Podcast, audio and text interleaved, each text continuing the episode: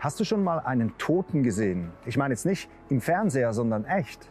Vielleicht ist mal jemand aus deinem Umfeld gestorben und du hattest die Möglichkeit, dich von dieser Person am offenen Sarg zu verabschieden. Doch was du da gesehen hast, das war irgendwie komisch. Irgendetwas fehlte. Stimmt, was fehlte, das war der Geist dieser Person. Doch in dir drin ist dieser Geist noch. Gerade jetzt, während du dieses Video schaust. In den folgenden Minuten erkläre ich dir, was es damit auf sich hat. Bleib dran.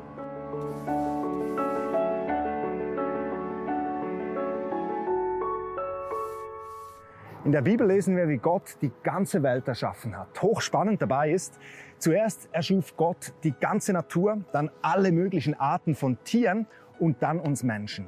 Nun, ich persönlich, ich liebe Tiere von ganzem Herzen, aber mit Menschen sind sie nicht zu vergleichen. Hier steht nämlich, da bildete Gott der Herr den Menschen aus Staub vom Erdboden und hauchte in seine Nase Atem des Lebens. So wurde der Mensch eine lebende Seele. Gott schuf den Körper des Menschen, eine geniale Erfindung, ein Gehirn, welches alles steuert mit Gefühlen, einem Nervensystem. Und dann heißt es da, Gott hauchte dem Mensch den Atem des Lebens ein, seinen Geist.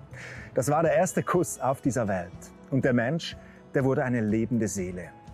Nochmals, ich liebe Tiere, ich schätze sie hoch, aber dich unterscheidet von einem Tier, dass du neben deinem Körper, neben deinen Instinkten, deinen Gefühlen auch noch aus einem Geist, oder anders ausgedrückt aus einer Seele bestehst. Dein Geist, das ist der immaterielle Bestandteil von dir.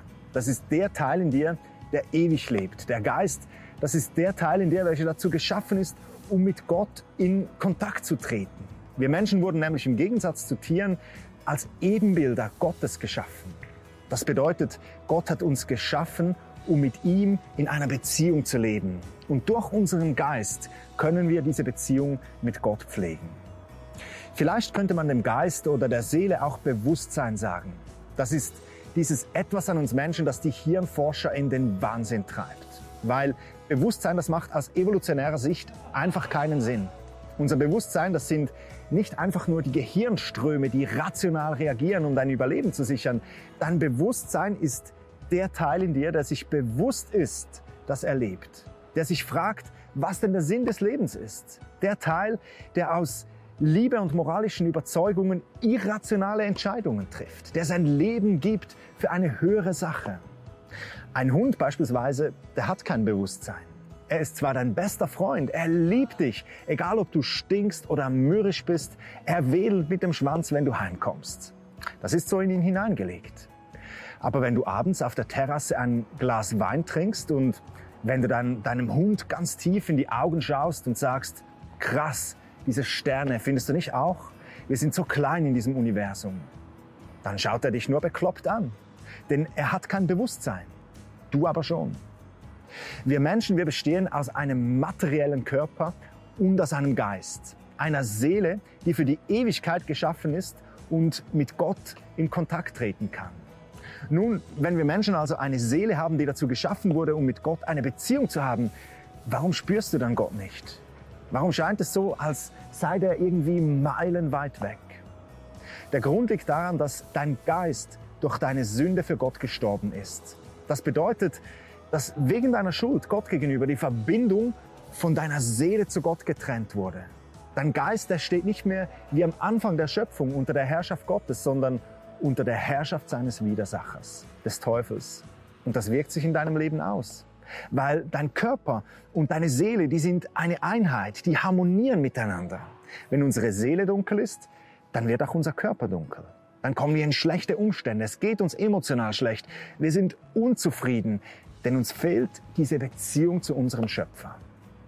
Doch was noch viel schlimmer ist, wenn du einmal stirbst, dann wird deine Seele, dieser ewige Teil in dir drin nicht in den Himmel kommen, sondern du wirst die Ewigkeit getrennt von Gott verbringen. Nun lesen wir jedoch in der Bibel, dass Jesus genau dafür auf diese Welt gekommen ist, um am Kreuz für deine Schuld zu bezahlen. Deine Schuld, die dazu geführt hat, dass deine Seele von Gott getrennt wurde. Wenn du Jesus in dein Leben einlädst, dann wirst du zu einem neuen Menschen. Dein altes, schuldbeladenes Ich ist Vergangenheit. Gott schenkt dir einen neuen Geist.